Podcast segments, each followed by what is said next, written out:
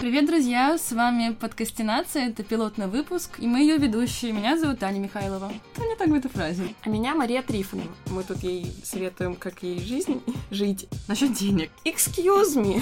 13 лет — это на самом деле не такой уж большой срок. Скажи это 13 лет. людям, которые сидят в тюрьме. Извини. Shut up. Я ревную. Девочки Греция.